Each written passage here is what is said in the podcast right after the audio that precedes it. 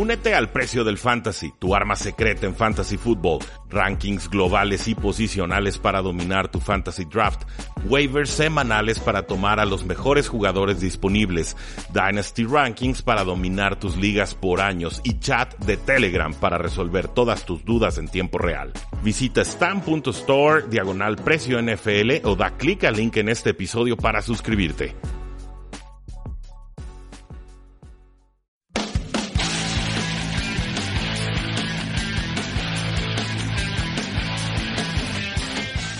Mi nombre es eh, Rudy Jacinto, bienvenidos todos a su programa eh, Tres y Fuera. Esta es la versión en vivo, Facebook Live, todos los martes a las 8 eh, de la tarde. Y el día de hoy, pues bueno, un programa bastante completo que tenemos para ustedes. Primero que nada, la controversia entre Odell Beckham Jr., el receptor estrella de los gigantes de Nueva York, y pues no sabemos a qué puerto vaya a terminar esta, esta controversia. Están llegando muchas noticias eh, cruzadas, el jugador peleado con el equipo, el equipo peleado con el jugador.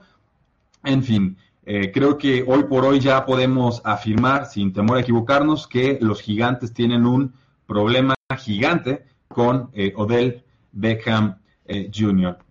Creo que sabíamos que este día iba a llegar en algún momento. Odell Beckham es una superestrella, juega en el mercado más grande de los Estados Unidos, eh, en algún momento se iba a quejar por su contrato de novato. Creo que esto eh, era bastante eh, razonable, era de esperarse.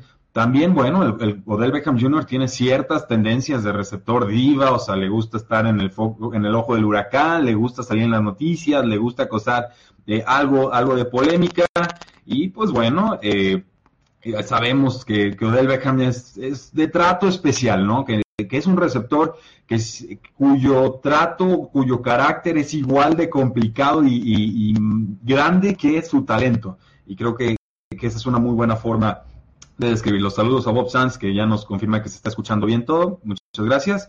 Y Fernando Bendenbet, por supuesto, gracias por eh, eh, conectarte. perdón. Eh, vamos, ¿qué está pasando entonces entre Odell Beckham Jr. y los gigantes de Nueva York? Sabemos que drama y Odell Beckham Jr. van de la mano, van conectados, van cruzados.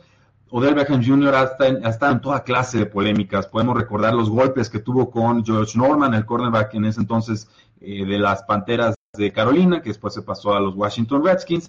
Eh, podemos recordar la vez que se peleó con una red de pateadores y luego se reconcilió, que, que le dio besos, que no también causó una, una, polémica con eso. Recordamos también que estuvo en un bote, o sea, literalmente en alta mar, en, una semana o días previos a un juego de playoffs que por cierto perdieron y por supuesto se le reclamó una celebración de touchdown verdaderamente, eh, pues hasta cierto grado repulsiva, levanta la pierna, hace como un perro, eh, orina, según él, aludiendo a un comentario de Donald Trump en Twitter, pero creo que esa no era la forma de protestar o de responderle. Y por supuesto, lo más reciente, un video en el que, pues bueno, se le parece que se le ve a Odell Beckham Jr. fumando marihuana. Y este, ah, si hago esto es porque he visto a gente fumar marihuana, ¿eh? no crean que, que porque yo he estado fumando marihuana. Pero eh, lo más controversial es que la modelo eh, parece tener cocaína ahí entre sus cosas. Entonces, vamos, quizás cada una de estas instancias de una por una no afecta mucho, pero lo empiezas a juntar todo y sí te da un perfil de un jugador eh, complicado, de alto mantenimiento, al que posiblemente le tendrías que estar pagando por arriba de los 85 millones de dólares por un contrato a largo plazo. Entonces, creo que los gigantes de Nueva York están en su derecho también de dudar si Odell Beckham Jr. vale o no vale realmente este eh, contrato. ¿Cuánto estaría cobrando teóricamente Odell Beckham Jr. si, si le dan este contrato a, largo plazo? Creo que la referencia en estos momentos es el contrato de Mike Evans, un jugador de los Tampa Bay Buccaneers, jugador superestrella, joven, eh, menor producción que Odell Beckham Jr., firmó por 5 años y 82.5 millones de dólares a inicios de, marzo. Si bien Evans fue tomado adelante de, de Odell Beckham Jr., creo que Odell Beckham Jr. ya ha demostrado sobradamente que es un mejor jugador. Y si Evans pudo conseguir 80 millones o más, creo que eh, podemos estar hablando de 100 millones de dólares en el caso de Odell Beckham Jr. Si eh, los gigantes no quieren pagárselos, en algún momento de su carrera, algún equipo de la NFL creo que se animaría a hacerlo. ¿Qué ha dicho el dueño de los gigantes de Nueva York, el, caballero Mara? Dice, eh, cuando vienes de una temporada en la que terminas 3 y 13 y juegas tan mal como jugaste, diría que nadie es intocable. Eh, y no me parece del todo justo este comentario porque Odell Beckham Jr. Eh, se lastima por ahí la semana 5. cierto, los gigantes de Nueva York traen un récord de 0 y 5, pero fue realmente por problemas o por culpa de Odell Beckham Jr. Yo diría que Odell Beckham Jr. era lo único que los mantenía competitivos. Entonces no, no me explico esta, esta crítica, yo, yo no la compro. Ahora, eh, si los rumores de que Los Ángeles Rams están interesados en Odell Beckham Jr. vía trade eh, se confirmaran, eh, creo que tendríamos que hablar de Los Ángeles Rams como los grandes favoritos para ganar el Super Bowl. Hoy por hoy creo que, que estos rumores que apuntaban a una negociación entre eh, Odell Beckham Jr., entre los gigantes y entre los Rams, debe quedar en solo eso, en especulación. Estoy seguro que todos los equipos de NFL eh, van a levantar el teléfono, le van a hablar a los gigantes, van a preguntar su precio y vamos, esto es un protocolo, esto es algo muy normal, no significa que un cambio de jugador sea eh, inminente. Pero así, imaginemos, futuriemos un poco, ¿qué pasaría si llegara a darse esto de los Rams y Odell Beckham Jr., que yo no creo que se vaya a dar, pero vayamos con el, con el juego, con el experimento mental, ¿no? Entonces, tendrías a Odell Beckham Jr. Eh, para el reemplazo de Sammy Watkins, tendrías a Marcus Peters y a Kip Talib como cornerbacks, tendrías a Andamo con Su, que ya hablaremos un poquito más adelante de él, eh, emparejado con Aaron Donald y con Brockers, o sea, linieros eh, defensivos muy, muy fuertes. Sería una, una verdadera obra de arte y los Rams serían el equipo a seguir en la NFL, a mí parecer. Pero bueno, Hoy por hoy, esto es especulación, esto es, vamos, hay un, un floja, hay un choque entre jugador y equipo, tiene solución, sí, sí tiene solución, pero eh, claramente se están complicando las aguas ahí en, los gigantes de Nueva York. Dice Fernando Méndez ve los Rams campeones seguros. Pues te diré, Fernando, el año pasado decían que los Patriotas iban a quedar invictos y ganar el Super Bowl. Eh, lo de invictos se vio desde la semana 1 que no iba a pasar y el Super Bowl casi, pero no con el dominio que se esperaba. Entonces es muy difícil hacer esa clase de predicciones. Yo, yo no me atrevo. Eh, recuerden que en, el en los playoffs, eh, perdón, en pretemporada, los equipos se ven de la mejor forma. O sea, es lo más bonito es que se van a ver los rosters en toda la temporada y de ahí es para abajo. O sea, lesiones, controversias, suspensiones, etcétera. Eh, el, equipo que llega en pretemporada no es el mismo que llega a postemporada, ni el mismo que llega a un teórico Super Bowl. Entonces, los gigantes de Nueva York, que aparte cambiaron a Jason Pierre-Paul y lo mandaron a los eh, Tampa Bay Buccaneers, un movimiento que hacen para liberar dinero en el 2019, no les ahorra tanto dinero en el 2018, pero si tienen que firmar a Landon Collins y teóricamente a Odell Beckham Jr., pues tenían que liberar algo de espacio salarial. Están en estos momentos los gigantes de Nueva York con la selección número 2 en el draft del 2018 y a mi parecer el equipo puede tomar una de cuatro opciones. La primera y quizás la más eh, lógica sería que los eh, gigantes de Nueva York tomaran al defensive end de North Carolina State, Bradley Chubb.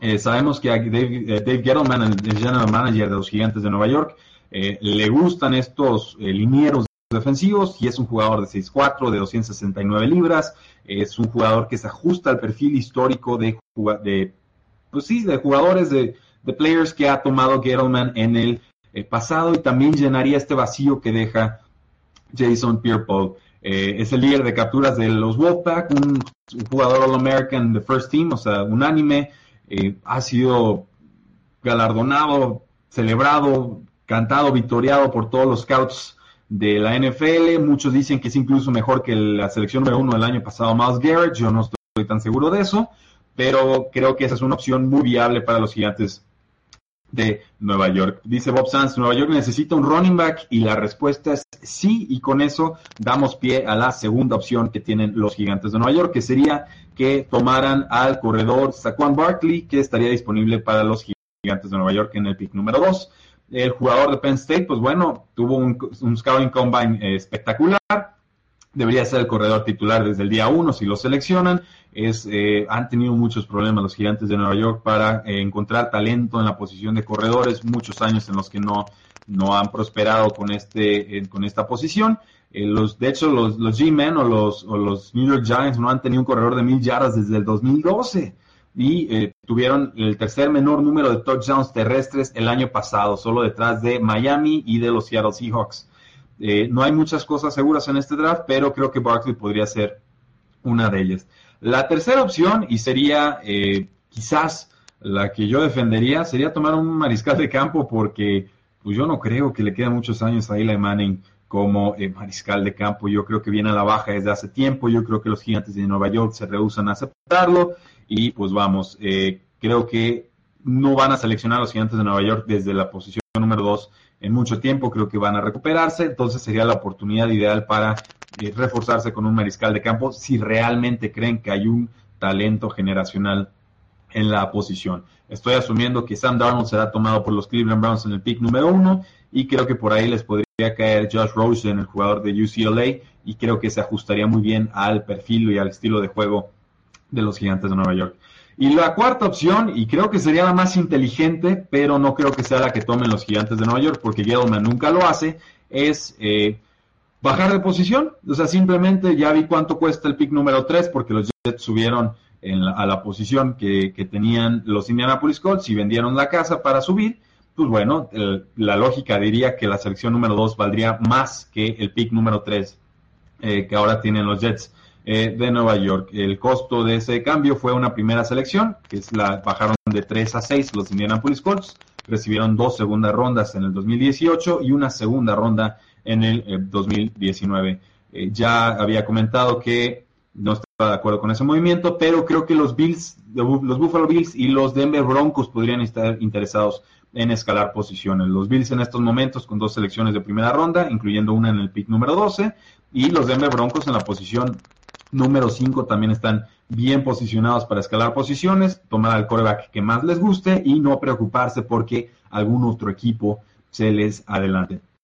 Creo que con esto podemos cerrar con total tranquilidad las noticias de los gigantes de Nueva York, pero como podrán ver, mucho de lo que suceda de aquí en adelante en el off-season eh, tendrá que ver o dependerá mucho de las decisiones que tomen los eh, gigantes de Nueva York. El caso del nuevo Ndamo con su cortado por los Miami Dolphins, estuvo hablando con los Santos, estuvo hablando con los Ángeles Rams, hablando incluso con los Jets que le pusieron una eh, oferta en firme y después se la retiraron. La cosa más Jets de la historia, tengo un gran jugador, lo puedo pagar, está a punto de firmar y le quito el contrato. Eh, no, no sé decirles Jets de Nueva York, la verdad es que no, no creo mucho en su equipo en estos momentos, lo siento. Pero finalmente firma Andame con su con Los Ángeles Rams por un contrato de un año y 14 eh, millones de dólares. Una firma fantástica. Yo todavía creo mucho en este jugador. Es cierto, los, las capturas, los sacks, los, las capturas de mariscal de campo eh, no parecen estar a su favor desde hace dos temporadas, pero basta poner un juego de los Miami Dolphins del año pasado y ver que Ndamo Consu en realidad era de lo poco que funcionaba en la defensiva de los Miami Dolphins, quizás emparejado con el veteranísimo Cameron Wake a la defensiva.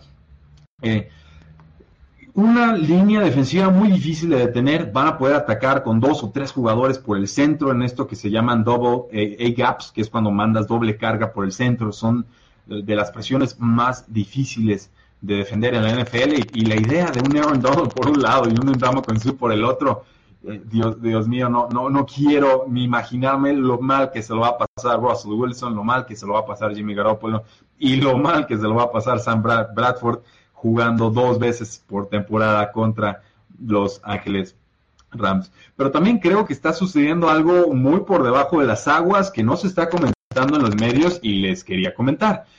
Eh, y, me viene la idea a la mente porque eh, Ross Tucker, exjugador de la NFL y ahorita ya analista de la, de la liga, eh, comenta que él como ex liniero ofensivo no se imaginaba que Aaron Donald pudiera estar muy contento con estar peleando porque le den una extensión de contrato importante y que de la nada le ofrezcan 14 millones de dólares un Damo con su que llega de, otro equipo. Y me puse a pensar, eh, ahorita estamos todos maravillados con las contrataciones que han hecho Los Ángeles Rams, pero le están metiendo mucha pólvora a ese vestidor, muchísima pólvora a ese vestidor. Sabemos que Ndamo Consu ha sido un jugador problemático en el pasado, que pisa jugadores, que tiene mala cara, eh, muy talentoso, pero tiene, tiene su carácter. Eh, por otro lado, bueno, Kakita Ali también ha tenido toda clase de problemas. En algún momento se disparó él solo y la policía lo estuvo investigando. Eh, ha sido controversial los con Michael Crabtree, jalándole la cadena dos veces. Eh, tampoco es un angelito. Y luego del otro lado, pues bueno, tenemos a Marcus Peters, que es uno de los mejores cornerbacks en toda la NFL, sigue jugando en su contrato novato, y pese a todo esto, los Kansas City Chiefs dijeron, yo ya no quiero saber nada de Peters, lléveselo quien quiera, a, mí ya no, no me vale este jugador. Entonces, mucha pólvora que está llegando al vestidor de Los Ángeles Rams con un head coach que todavía es bastante joven, aunque se ha ganado el respeto del vestidor. Eh, cuidado, creo que ahí puede haber una situación peligrosa, aunque yo le auguro buen futuro en estos momentos a Los Ángeles Rams. Eh, el caso del cornerback EJ Gaines, un jugador que estuvo con los eh, Buffalo Bills, ahora firma con los Browns por un año y cuatro millones de dólares. Un jugador de 26 años que llega a suplir la vacante de Jason McCurdy, que ya es un jugador de los Patriotas de Nueva Inglaterra. Y pues bueno, Cleveland ha rediseñado por completo su secundaria con jugadores como TJ Carey, como Terrence Mitchell, como Demarius Randall que llega de los Gigantes de Nueva York y ahora con EJ Gaines, un jugador que yo creí iba a estar firmando entre los 7 o los 8 millones de dólares y en estos momentos firma por un año y 4 millones de dólares. Me sorprende el contrato, me gusta mucho para Los Vaqueros de Dallas también empezaron a moverse en la agencia libre, firmaron al ex receptor de los Jacksonville Jaguars, Alan Hearns, por un contrato de dos años y hasta 12 millones de dólares. Y bueno, viene de la mano con Deontay Thompson, un jugador que estuvo con los Chicago Bears y firma por un año y 2.5 millones de dólares. Eh, a mí me gusta Alan Hearns, un jugador que ha sido utilizado mucho en la posición de slot. Hace dos temporadas anotó eh, muchos eh, touchdowns. Jackson me le dio una extensión de contrato. En realidad ha tenido muchos problemas de lesiones. Creo que lo consigue a buen precio los vaqueros de Dallas. Y yo me pregunto, ¿será esto un mal augurio para Des Bryant? Los Vaqueros de Dallas son el tercer equipo con menos espacio salarial en estos momentos, pese a la renegociación o reestructura de contrato con eh, Jason Witten. Creo que hoy por hoy Des Bryant no vale lo que cobra y que los Vaqueros deberían cortarlo. Si es que el jugador no acepta una reducción de salario, que hasta el día de hoy el jugador ha dicho, no me interesa bajarme el sueldo. Ahí dejo el apunte. Creo que si se da algún movimiento con Des Bryant sería hasta después del NFL Draft. Eh, los Jets hicieron oficial la firma del receptor Terrell Pryor, exjugador de los Cleveland Browns, donde tuvo éxito, exjugador de los Washington Redskins, donde no tuvo éxito. Y de la mano viene con Andrew Roberts, un receptor veterano, un poquito velocista, que hizo un papel aceptable con los Buffalo Bills, pero no es un receptor superestrella de ninguna manera. Eh, los Jets, pues bueno, tomando todos los receptores que pueden, lanzándolos contra la pared, viendo qué es lo que se, queda pegado, descartando lo que sea que se caiga. Eh, me gusta la idea de firmar a Terrell Pryor a un contrato accesible. Creo que el jugador nunca se entendió con Kirk Cousins. Creo que puede hacer un mejor papel con Josh McCown, que es un, quarterback con el que tuvo bastante éxito en el 2016 con los eh, Cleveland Browns. De hecho, dato curioso, el quarterback de los Browns en el 2016, el receptor estrella de los Browns en el 2016 y el corredor de los Cleveland Browns en el 2016, un equipo que terminó con récord de 1 y 15, ahora le pertenecen a los Jets de Nueva York. Así es la vida, las cosas cambian eh, muy rápido en la NFL. El receptor de las Águilas de Filadelfia, Mike Wallace, ahora firmó por un año y hasta 2.5 millones de dólares. Me gusta mucho la contratación, llega más barato que Torrey Smith es un poquito más veterano, es cierto, ha perdido algo de velocidad también, pero básicamente tienes un jugador que es igual o mejor que Torrey Smith, a un precio bastante descontado, y aparte pudiste conseguir al cornerback eh, de las Panteras de Carolina en un contrato de novato, un jugador que ha tenido altibajos. Me gusta mucho lo que ha hecho Filadelfia en este offseason. El outside linebacker Pernell McPhee firmó con los Washington Redskins. Me gusta mucho esta contratación. Pernell McPhee, hace tres temporadas hablamos de él como uno de los mejores linebackers de toda la NFL. Las lesiones lo han mermado mucho, pero una contratación de bajo riesgo para los Redskins. Enhorabuena, me, me gusta mucho la contratación. El, defensive tackle Sylvester Williams, que fue cortado por los Tennessee Titans, llega con los Lions por un año y 3.5 millones de dólares. Un jugador más veterano, no tan explosivo, no es de los que captura mariscales de campo, se especializa más en el juego terrestre, un jugador corpulento. Eh, creo que le puede hacer bien a los eh, Leones de eh, Detroit, sobre todo tras la salida de Halori en Gata. los Lions también firmaron al ala cerrada Luke Wilson, de los exjugador de los Seattle Seahawks, un contrato de un año y 3.5 millones de dólares. Eh, Luke Wilson es una ala cerrada que se especializa en atrapar pases, no le pidan hacer bloqueo en ninguna de las jugadas porque seguramente el resultado será eh, negativo. Pero creo que hay potencial con los Lions, creo que puede ser un sleeper en fantasy football. Eh, asumamos por ahora que es una ala cerrada Tyrant 2 de, nivel medio y que pues tiene potencial para un poquito más. Eh, el caso del guardia Jack Mewhort, que renovó con los Indianapolis Colts un contrato de un año y tres millones de dólares. Ha tenido problemas de lesiones, en general un jugador bastante confiable. Creo que los Indianapolis Colts hacen lo correcto reteniéndolo. El caso de eh, Frank Gore, el corredor de, pues, de San Francisco, el ex corredor de los Indianapolis Colts, firma por un año con los Delfines eh, de Miami, un jugador, eh, Frank Gore, que pues, su carrera colegial la jugó en Miami con los Huracanes y pues será el, cambio de change of pace, cambio de paso, el corredor suplente detrás de Kenyon Drake. Los Miami Dolphins creo que de todas formas tendrían que estar también buscando un corredor en este draft. Los Colts renovaron al, running back eh, Christine Michael, fuera toda la temporada pasada en reserva de lesionados. Eh, hay, un espacio, una oportunidad abierta, creo que no, que no está de más renovarlo a la, a baja. El ex corredor de los Miami Dolphins, Damian Williams, firma con los Kansas City Chiefs.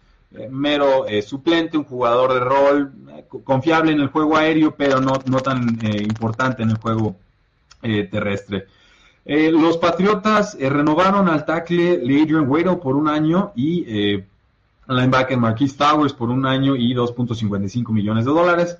Por partes, lo de Leighton Waddle, un jugador suplente, un jugador aceptable, un jugador que no es especial de ninguna manera y que no suple la baja de Nate Solder, que ahora le pertenece a los gigantes de Nueva York. Eh, la realidad es que Tom Brady ha jugado solamente con dos tackles, con Matt Light del lado izquierdo y con eh, Nate Solder desde el 2011. Eh, territorio peligroso para los Patriotas de Nueva Inglaterra que experimentan en todas las posiciones menos en mariscal de campo y en tackle izquierdo desde el 2002. Entonces, cuidado, ahí dice Dios Molinillo, ya se ve. Sí, tuvimos que cambiarnos de lugar y eh, la calidad de audio pues habrá bajado un poquito más, pero lo importante es que tengamos este, este diálogo todos los martes, entonces eh, con todo gusto hacemos los ajustes sobre la marcha. Eh, otro tackle que no renovó con los Patriotas de Nueva Inglaterra fue Cameron Fleming, que de hecho se fue a los Vaqueros de Dallas por un año y 3.5 millones eh, de dólares. Esta contratación, pues también un suplente, un jugador aceptable, no creo que resuelva alguna necesidad de tackle de los Vaqueros de Dallas más que ya de un jugador eh, de rol, pero enhorabuena para los Vaqueros de Dallas que con poco dinero se están empezando a reforzar poco a poco. Y ahora, pues bueno, la sección de los corebacks que han estado firmando en estos días. La más controversial tiene que ser el, recorte del el quarterback Trevon Boykin, el suplente de los Seattle Seahawks, eh, tras reportes de que golpeó a su novia. Eh, volvemos con estos temas de violencia doméstica. Trevon Boykin ha tenido una carrera complicada, normalmente está en el ojo del huracán, se ve en problemas con la ley, con los policías. Se cansaron los Seahawks y este quarterback móvil que mostró algunos detalles cuando se lastimó Russell Wilson hace dos temporadas, es por fin cortado. Los Delfines de Miami firmaron a Brock Osweiler, eh, no sé para qué, pero lo firmaron. Eh, los Titanes de Tennessee firmaron al quarterback eh, Blaine Gabbert, no sé para qué, pero lo firmaron. Los Browns firmaron a Drew Stanton a un contrato de dos años, exjugador de Arizona, no sé para qué, pero lo firmaron. Y los Raiders también renovaron al quarterback EJ Manuel, que ya era su suplente de la temporada pasada. No sé para qué, pero lo renovaron. Eh, y los quise decir así todos en golpe, todos juntitos, porque, eh, pues, ¿dónde está Colin Kaepernick? Ya, en serio, o sea, NFL, ¿a, qué estamos jugando? Ya, ya estuvo bueno el chistecito, ¿no? Trevon Boykin, Brock Osweiler, Blaine Gabbert, Drew Stanton, EJ Manuel, los Saints firmaron a Tom Savage, o sea, por favor, dejen de hacer el ridículo, firmen a Colin Kaepernick, se va a acabar el desmadre, no va a ser más ruido con lo de las protestas, todos vamos a estar felices, la NFL va a subir de nivel porque habrá un quarterback aceptable y, dejaríamos de ver estos nombres que, sinceramente, sinceramente dejan mucho que decir. Eso es lo que yo quería decir sobre los eh, mariscales de campo que fueron firmados en la última eh, semana. Ahora, hay, más información, sobre todo la que se estuvo dando el, día de hoy.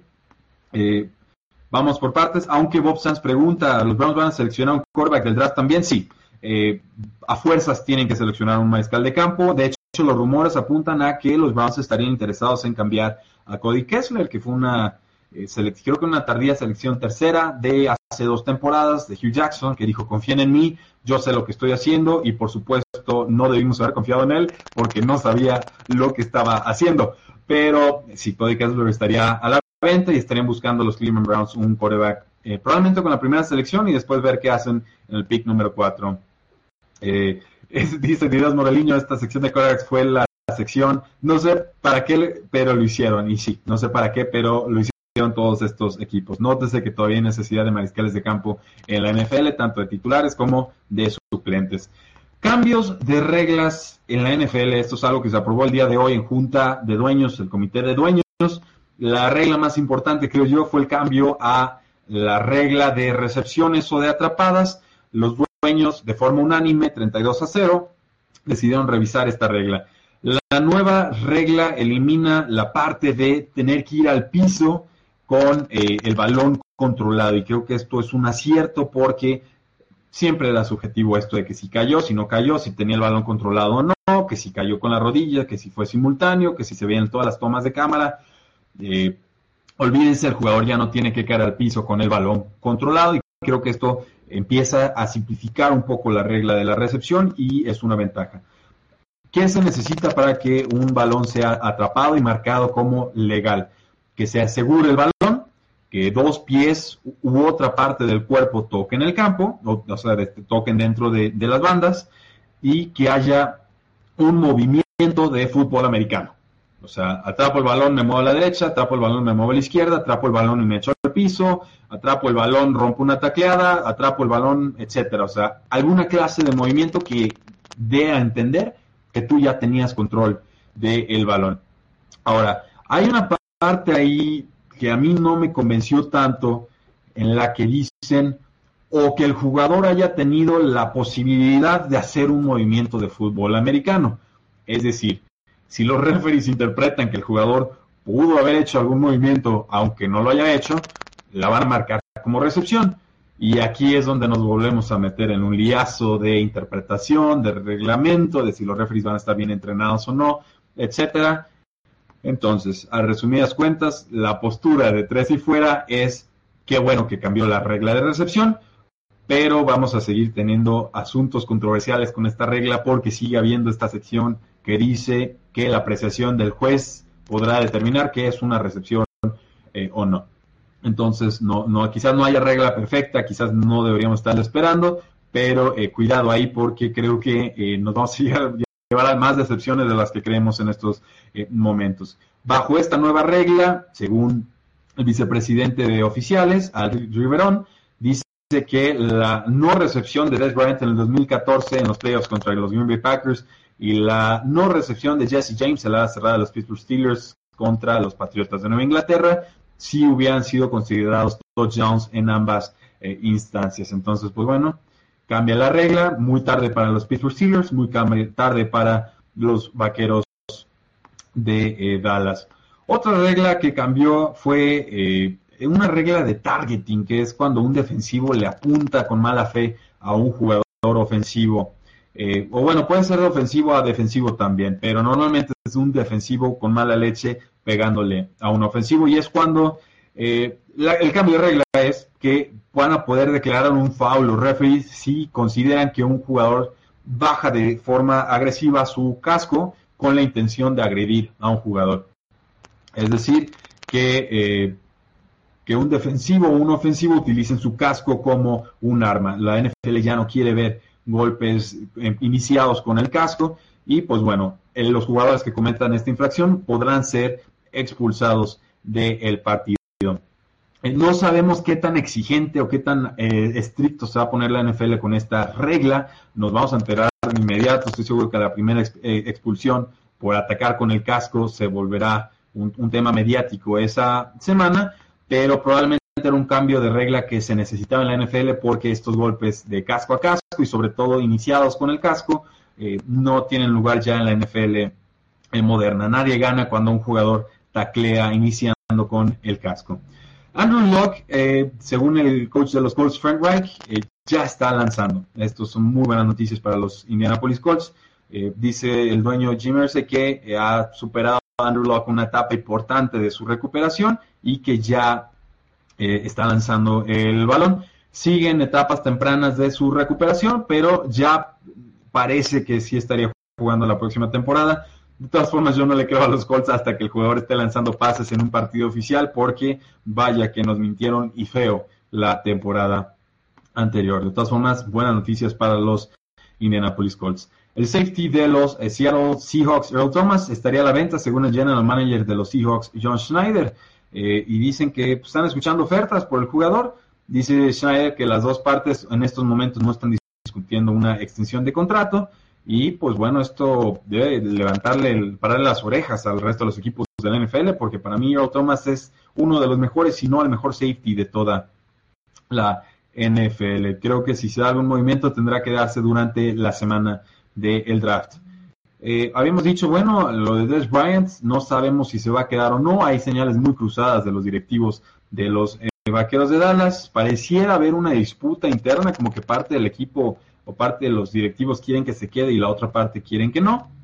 Y pues bueno, si se da algún corte, creo que sería eh, posterior a junio 1, porque entonces el golpe salarial o más bien limpiarían de su libro Los Vaqueros de Dallas 12.5 millones de dólares. Estamos hablando de un receptor de 29 años, eh, que también tiene ciertas tendencias de diva, que ha tenido muchas lesiones en años recientes, que no se entiende del todo con Dak Prescott, que no lo encuentra en profundidad. Creo que es momento para que los Vaqueros de Dallas le digan adiós y gracias desde Des Bryant y pongan ese dinero a mejor uso. En una liga de dinastía, de hecho, yo ya me despedí de, de Des Bryant, no quise saber nada, nada de él. Eh, según las Águilas de Filadelfia, Nick Foles estaría empezando la temporada 2018 con el equipo. El resultado lógico, el resultado normal, Carson Wentz sigue recuperándose de una lesión de rodilla y los precios que estaban pidiendo las Águilas de Filadelfia eran francamente eh, absurdos. Entonces, yo, yo siempre esperé que Foles se quedara con el equipo y parece que así será. Johnny Manciel, eh, según esto, se entrevistaron los Patriotas de Nueva Inglaterra con Johnny Manciel después de su entrenamiento en Texas AM en un Pro Day eh, se vieron antes del entrenamiento, se vieron después del entrenamiento y según Ian Rappaport de, de, NFL, de la NFL hay varios equipos más que también se entrevistaron con Johnny eh, Manciel. Han pasado cosas muy raras en la NFL, el regreso de Johnny Manciel sería una de las más raras. Hace dos años era imposible pensar que Manciel pudiera regresar a la NFL, problemas de alcohol, problemas de violencia, bipolaridad, egomaniaco. Ustedes díganlo y era un problema que tenía el Johnny Manciel. Parece que el jugador le está dando una vuelta a su vida, parece que está más estable, parece que está más tranquilo, se vio bien en, sus pases. Eh, no está descartado que Johnny Manciel regrese a la NFL, damas y caballeros. Me daría gusto por el jugador, yo creo en las segundas oportunidades. Incluso Johnny Manciel, jugador de 25 años, ha dicho que eh, si nadie de la NFL se interesa en él, le daría una oportunidad a la liga canadiense de fútbol. Está tomando todos los pasos correctos para regresar y creo que esto, pues bueno, eh, sería importante porque si hablamos de falta de talento en la NFL y de que todavía Brock Osweiler está firmando y cobrando, pues creo que sí podría haber algún lugar para Johnny Manciel. El caso de Paxton Lynch, el quarterback de los eh, Denver Broncos, que hasta ahora ha sido un fiasco porque pues, tiene un procesador muy lento y no supera las lesiones. Según eh, el coach de los Broncos, Vance Joseph, todavía estaría con posibilidades de ser titular del equipo eh, no se quieren rendir con él. En estos momentos, pues tienen a Case Keenum con un contrato de dos años y 36 millones de dólares. Claramente va a ser el titular, pero eh, Lynch todavía quieren darle una última oportunidad.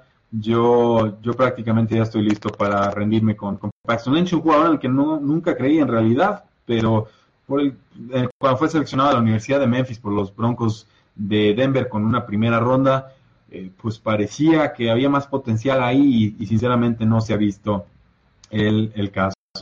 Y pues los últimos reportes apuntarían a que los Cleveland Browns estarían interesados en el quarterback de USC, Sam eh, creo que tendría sentido. Creo que va a haber una toma de quarterbacks muy agresiva en el draft. Creo que los equipos van a estar tratando de subir posiciones. No me sorprendería que las primeras tres selecciones fueran por mariscales eh, de campo, que por ahí en ronda media tardía cayera Lamar Jackson eh, de Louisville en algún equipo y que, pues, eh, que bueno, vamos, vamos viendo qué pueda suceder ahí, pero creo que los mariscales de campo en gran medida van a determinar cómo se desarrolla el resto del draft, más en el 2018 que en temporadas anteriores. De mi parte sería todo. Muchísimas gracias por acompañarme este martes a las 8 de la, de la noche. No pudimos hacer el programa en Sinapsis Radio del TEC de Monterrey porque estamos en Semana Santa, pero pues ya saben que tres y fuera y, yo, Rudy Jacinto, pues no descansamos con tal de llevarles la mejor y más relevante información de la NFL. Pueden seguirme en tresyfuera.com, eh, pueden seguirnos en facebook.com diagonal tres y fuera, pueden seguirnos en arroba paradoja NFL. También, bueno, no olviden suscribirse desde su celular al podcast. Tenemos contenido que no se sube en este formato de Facebook Live, contenido exclusivo. De hecho, el día de ayer, el lunes, estuvimos eh, platicando sobre los equipos con más y menos dinero disponible o de tope salarial en estos momentos en el 2018. Entonces, no se pierdan ese programa. Eh, muchas gracias por acompañarnos. Tres y fuera.